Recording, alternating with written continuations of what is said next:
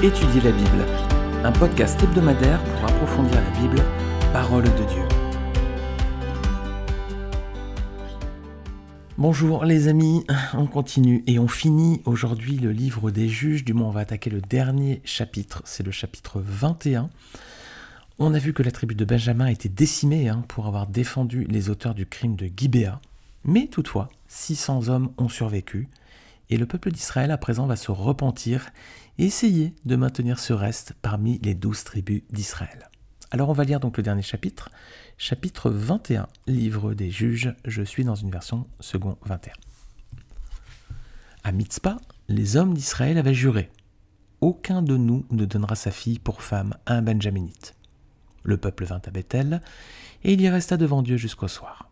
Ils se mirent à pleurer abondamment, et ils dirent Éternel Dieu d'Israël, pourquoi cela s'est-il produit en Israël? Pourquoi manque-t-il aujourd'hui une tribu d'Israël? Le lendemain, le peuple se leva de bon matin. Ils construisirent là un autel et ils offrirent des holocaustes et des sacrifices de communion. Les Israélites dirent Dans toutes les tribus d'Israël, qui n'est pas monté à l'assemblée devant l'Éternel? En effet, on avait fait un serment solennel contre tout homme qui ne monterait pas vers l'Éternel à Mitzpah. On avait dit Il sera puni de mort. En outre, les Benjaminites éprouvaient des regrets en pensant à Benjamin leur frère, et ils se disaient Aujourd'hui, une tribu a été supprimée d'Israël. Que faire pour procurer des femmes aux survivants, puisque nous avons juré par l'Éternel de ne pas leur donner nos filles en mariage? Ils dirent donc Y a-t-il quelqu'un dans les tribus d'Israël qui ne soit pas monté vers l'Éternel à Mitzpah? Il se trouva que personne de Jabès en Galade n'était venu au camp à l'assemblée. On procéda au dénombrement du peuple, et il n'y avait là aucun des habitants de Jabès en Galade. Alors l'assemblée envoya douze mille soldats contre eux, en leur donnant cet ordre Allez frapper du tranchant de l'épée les habitants de Jabès en Galade, y compris les femmes et les enfants. Voici ce que vous ferez vous exterminerez tout homme ainsi que toute femme qui a connu le lit d'un homme. Il se trouvèrent parmi les habitants de Jabès en Galade 400 jeunes filles vierges qui n'avaient pas eu de relation sexuelle avec un homme et ils les amenèrent dans le camp à Silo, qui se trouve dans le pays de Canaan. Toute l'assemblée envoya des messagers parler aux Benjaminites restés au rocher de Rimon et leur annoncer la paix. À ce moment-là, les Benjaminites revinrent et on leur donna les femmes de Jabès en Galade, à qui l'on avait laissé la vie. Mais il n'y en avait pas assez pour tous. Le peuple éprouvait des regrets en pensant à Benjamin, car l'Éternel avait créé un vide parmi les tribus d'Israël. Les anciens de l'assemblée dirent que faire pour procurer des femmes à ceux qui restent, puisque les femmes de Benjamin ont été exterminées? Ils ajoutèrent Il faut que les rescapés de Benjamin conservent leur héritage, il ne faut pas qu'une tribu soit effacée d'Israël. Mais nous ne pouvons pas leur donner nos filles en mariage, car nous, les Israélites, nous avons juré Maudit soit celui qui donnera une femme à un Benjaminite. Ils se rappelèrent alors qu'il y avait chaque année une fête de l'Éternel à Silo, qui se trouvait au nord de Bethel, à l'est de la route, qui montait de Bethel à Sichem et au sud de Lébona. Alors ils donnèrent cet ordre aux Benjaminites. Allez vous placer en embuscade dans les vignes. Vous ferez le guet, et lorsque les filles de Silo sortiront pour danser, vous sortirez des vignes, vous enleverez chacun une des filles de Silo pour faire d'elle votre femme, et vous repartirez dans le pays de Benjamin.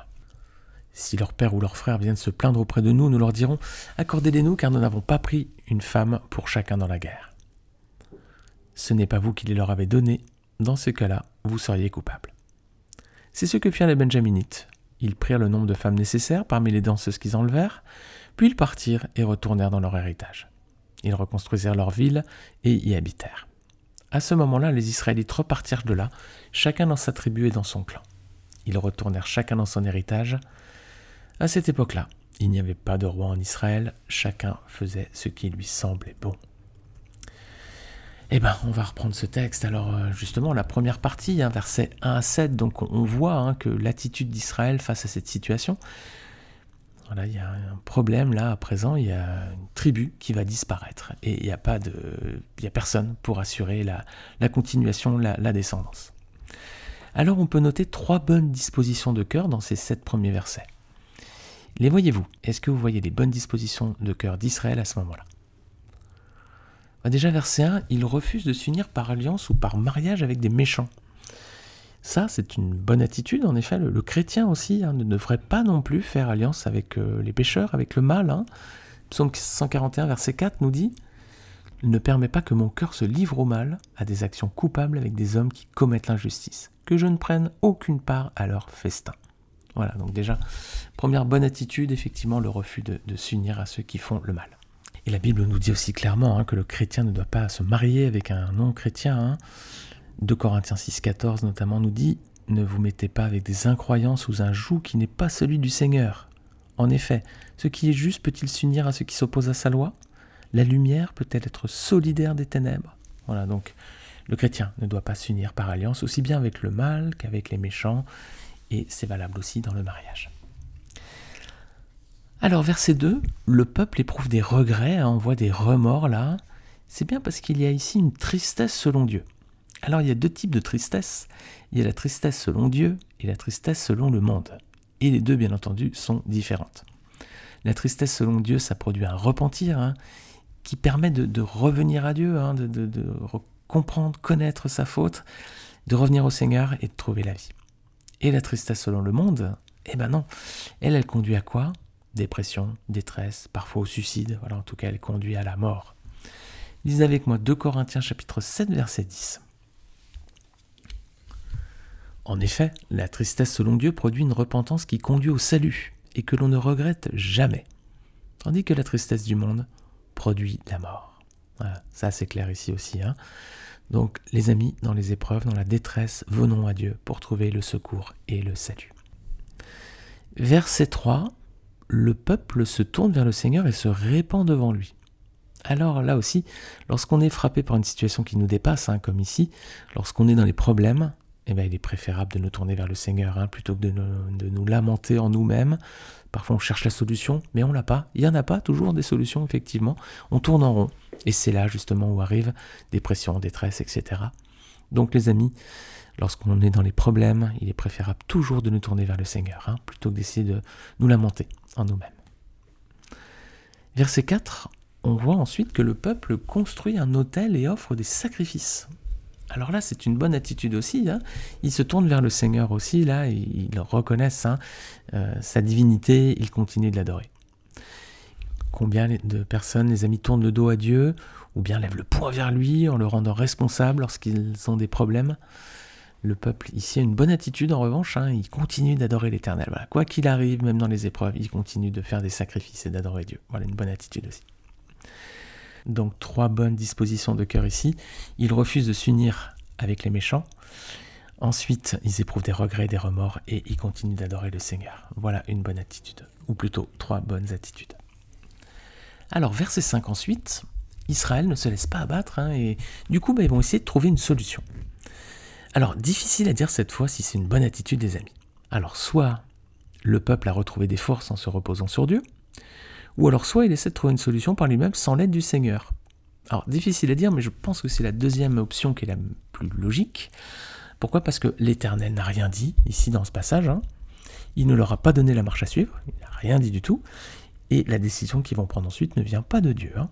Donc au verset 5, là, on n'est pas sûr que ce soit une bonne, une bonne attitude qu'ils ont cette fois-ci. Verset suivant, verset 6 on voit qu'il est précisé que le peuple nourrit des regrets en pensant à Benjamin. Ah oui, hein, vraiment que la tristesse selon Dieu est bonne, les amis. Hein. et c'est ça, des fois, parfois, le Seigneur permet que nous traversions des épreuves. Alors c'est dur hein, quand on est dans les, dans les difficultés, mais le Seigneur aussi, parfois, nous permet de traverser ces moments difficiles pour nous apprendre à grandir et nous apprendre à nous confier en lui. Alors méditons bien ces passages la prochaine fois que nous serons affligés N'oublions pas que le Seigneur est bon et que si parfois il nous laisse un petit peu euh, voilà, dans des situations délicates, c'est aussi qu'il veut que nous apprenions quelque chose, comme Israël dans ce passage. Alors finalement, au verset suivant, bah, le peuple hein, euh, décide de ne pas décimer les 600 derniers hommes hein, qui restent de Benjamin. Il projette de leur donner des femmes pour qu'ils aient de nouveau des enfants et que cette tribu ne disparaisse pas. Bon, problème ben voilà, ils ont fait un vœu, voilà, celui de ne pas donner leur fille en mariage, on l'a vu tout à l'heure, aux gens de Benjamin. Alors ils se basaient euh, sur une recommandation biblique finalement, Deutéronome chapitre 7 versets 1 à 4. Lorsque l'Éternel ton Dieu t'aura fait entrer dans le pays dont tu vas prendre possession, et qu'il aura chassé devant toi beaucoup de nations, les Hittites, les Girgasiens, les Amoréens, les Cananéens, les Phérésiens, les Éviens et les Jébusiens, sept nations plus nombreuses et plus puissantes que toi, Lorsque l'Éternel ton Dieu te les aura livrés et que tu les auras battus, tu les voueras à la destruction. Tu ne concluras pas d'alliance avec elles et tu ne leur feras pas grâce. Tu ne contracteras pas de mariage avec ces peuples, tu ne donneras pas tes filles en mariage à leurs fils, et tu ne prendras pas leurs filles comme femmes pour tes fils. En effet, ils détourneraient tes fils de moi, et ils serviraient d'autres dieux. Alors la colère de l'Éternel s'enflammerait contre vous, et il te détruirait bien vite. Donc alors, est-ce qu'Israël a bien fait là, selon vous? Est-ce qu'ils ont été fidèles au texte, hein, à l'ordre divin finalement? Non, ils ont mal agi finalement, ils ont mal agi, parce que les prescriptions de Dieu ici, ça concernait qui? Les peuples païens, pas les tribus d'Israël, hein, c'était les peuples qui allaient être dépossédés de ce territoire au profit d'Israël. Donc ces, recommandations, ces prescriptions divines, elles s'appliquaient aux nations qui étaient païennes, pas au, peuple de Dieu. Donc l'attitude d'Israël n'était pas la bonne ici. Alors du coup, bah voilà, conséquence, euh, les Israélites se retrouvent dans une impasse hein, à cause de ce vœu. Est-ce que ça vous rappelle un autre juge qui avait fait un vœu auquel il n'avait pas vraiment réfléchi visiblement et qui s'est retrouvé ensuite obligé de l'honorer malgré lui? Vous vous rappelez? C'était Jephthé quand il avait fait un vœu et il avait dit voilà en rentrant du combat la première personne qui sort euh, devant moi je le sacrifierai pour Dieu et c'était sa fille qui était sortie sa fille unique voilà un vœu complètement absurde, et on avait vu cet épisode donc dans Jephthé a-t-il vraiment sacrifié sa fille lorsqu'on avait étudié Juge 11. Versets 8 à 12 ensuite, bah, il y a une solution là qui est trouvée. Hein. Il y a des habitants d'une ville là, qui sont pas montés voilà, pour, euh, pour combattre à, ce moment-là contre Benjamin. C'était les habitants de la ville de Jabès en Galade. C'est des gens qui n'ont pas combattu, donc ils n'ont pas prêté serment. Donc Israël va décider de les punir de mort tout d'abord, et de préserver les filles vierges de ce peuple pour les donner au reste de Benjamin. Alors cette ville de Jabès en Galade, donc elle était située sur, ce territoire, hein, c'était des Galadites. Galade c'est à l'est du Jourdain, avant l'entrée dans le pays promis. Rappelez-vous, à, l'époque de la conquête de Canaan, il y a deux tribus et demi qui avaient demandé à recevoir euh, leur héritage sur la partie du territoire qui était avant de franchir le Jourdain c'étaient les tribus de Ruben, de Gad et la demi-tribu de Manassé. Donc les habitants de Jabès étaient issus de la tribu de Manassé. Ils étaient donc avant le Jourdain. On avait vu euh, aussi ces aspects-là lorsqu'on était dans le livre de Josué. C'était euh, les épisodes, deux épisodes. Dans le Josué 1, c'était le territoire donné à Ruben, Gad et la demi-tribu de Manassé. Et puis Gad et Manassé dans la suite de l'histoire d'Israël. Et on avait également vu un épisode, c'était la traversée du Jourdain, symbole de la conversion à Christ, Josué chapitre 3. Je vous remets ces liens en bas du podcast. Alors cette ville de Jabès en Galade, elle disparaît pas de la Bible. Hein. Euh, la Bible en parle de nouveau, plus tard à l'époque du roi Saül. Jabès va être attaqué par un roi ammonite qui veut leur crever à chacun l'œil droit? Alors Saül va être informé, il va réunir une armée et les combattre, et puis les vaincre, et ce sera donc la première bataille du nouveau souverain, du roi d'Israël, Saül. Alors suite à cette victoire, euh, Saül va ensuite être définitivement intronisé roi sur Israël. On va lire ce passage, dans 1 Samuel chapitre 11, versets 1 à 15. Nakash l'ammonite vint assiéger Jabès en Galade. Tous les habitants de Jabès dirent à Nakash Conclue une alliance avec nous et nous te servirons. Mais Nakash l'ammonite leur répondit Je traiterai avec vous à condition de vous crever à tous l'œil droit et de jeter ainsi la honte sur tout Israël. Les anciens de Jabès lui dirent Accorde-nous une trêve de sept jours afin que nous envoyions des messagers dans tout le territoire d'Israël. Si personne ne vient nous secourir, nous nous livrerons à toi. Mais Nakash l'ammonite leur répondit Je traiterai avec vous à condition de vous crever à tous l'œil droit et de jeter ainsi la honte sur tout Israël. Les anciens de Jabès lui dirent Accorde-nous une trêve de sept jours afin que nous envoyions des messagers dans tout le territoire d'Israël.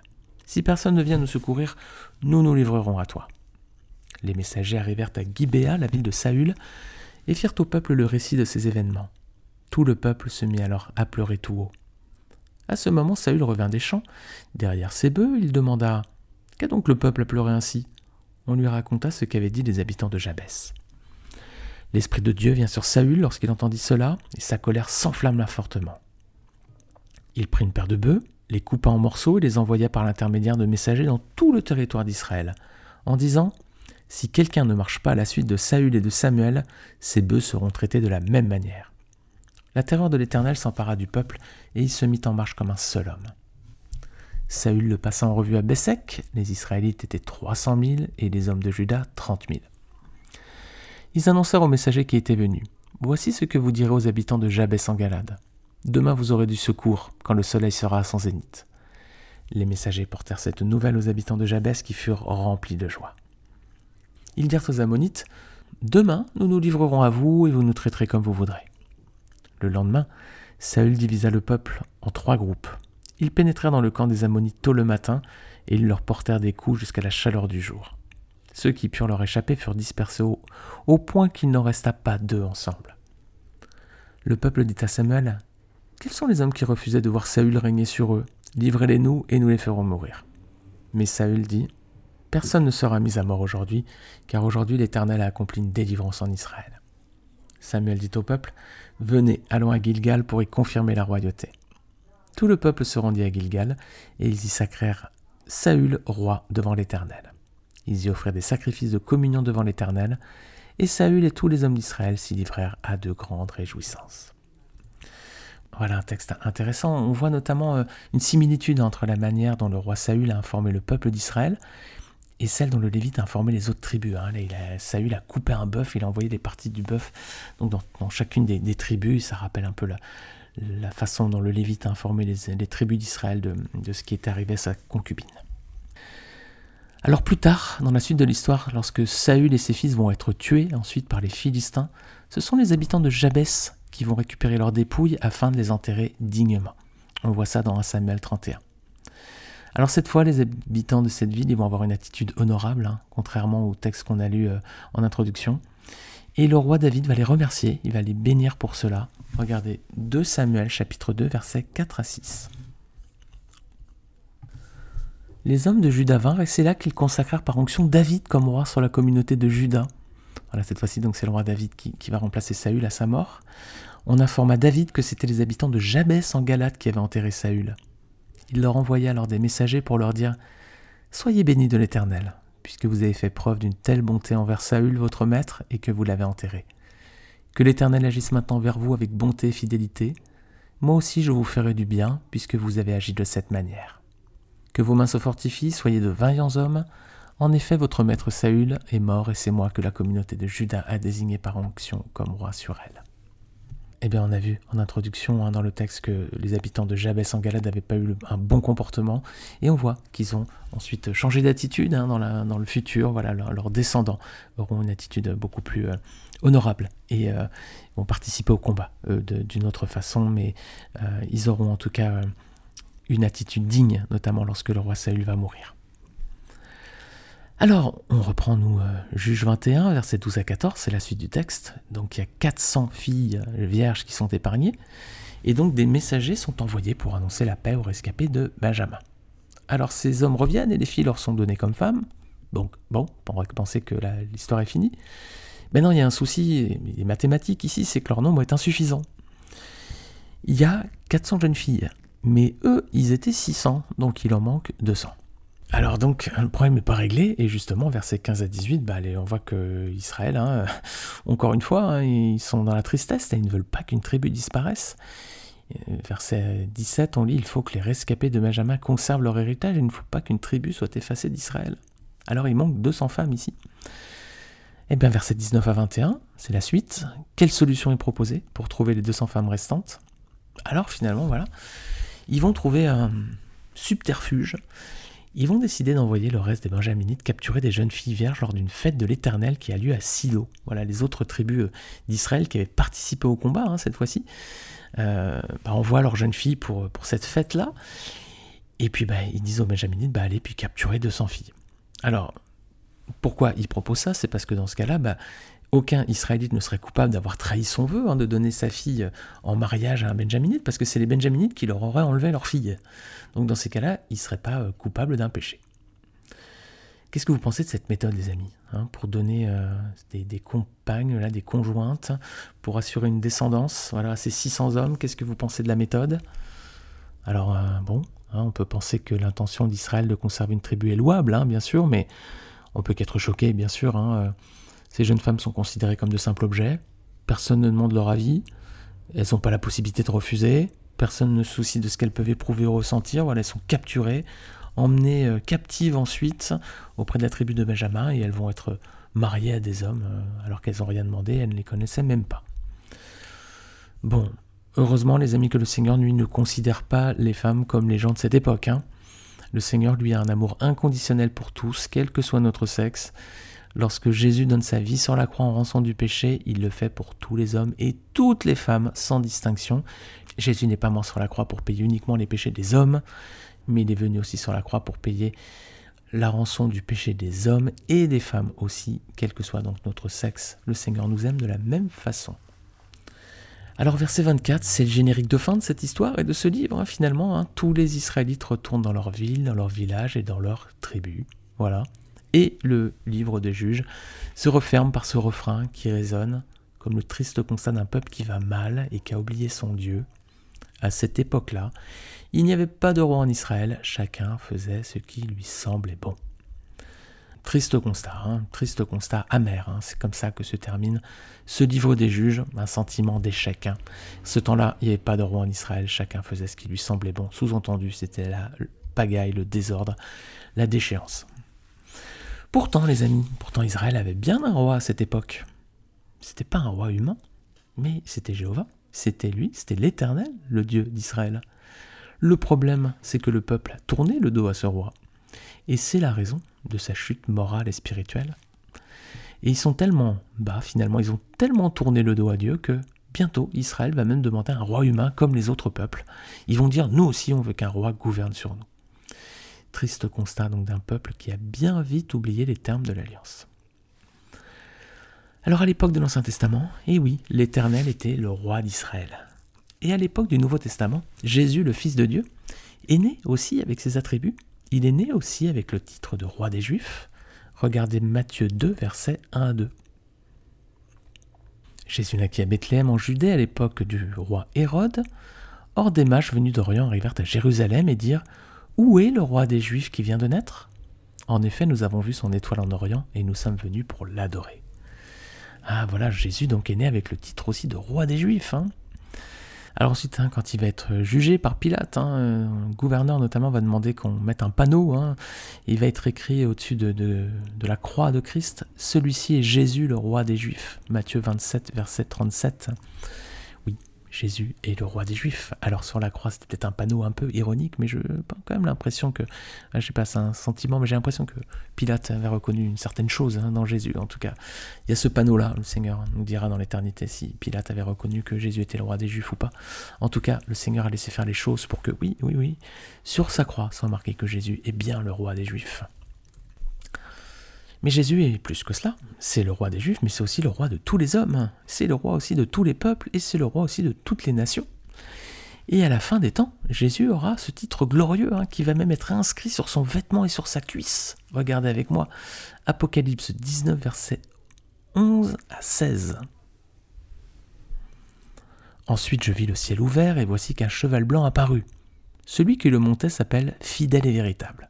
Il juge et combat avec justice. Ses yeux étaient comme une flamme de feu, et il y avait de nombreuses couronnes sur sa tête. Il portait un nom écrit que personne d'autre que lui ne connaît. Il était habillé d'un vêtement trempé de sang. Son nom est la parole de Dieu. Les armées célestes le suivaient montés sur des chevaux blancs et habillés d'un fin lin blanc et pur. De sa bouche sortait une épée aiguë à deux tranchants pour frapper les nations. Il les dirigera avec un sceptre de fer et il écrasera lui-même le raisin dans la cuve à vin de l'ardente colère du Dieu Tout-Puissant.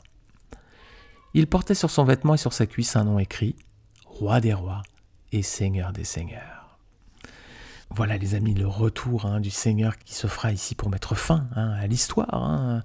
Ce sera la, la fin des temps ici. Et le Seigneur revient avec un nom magnifique, Roi des rois et Seigneur des seigneurs.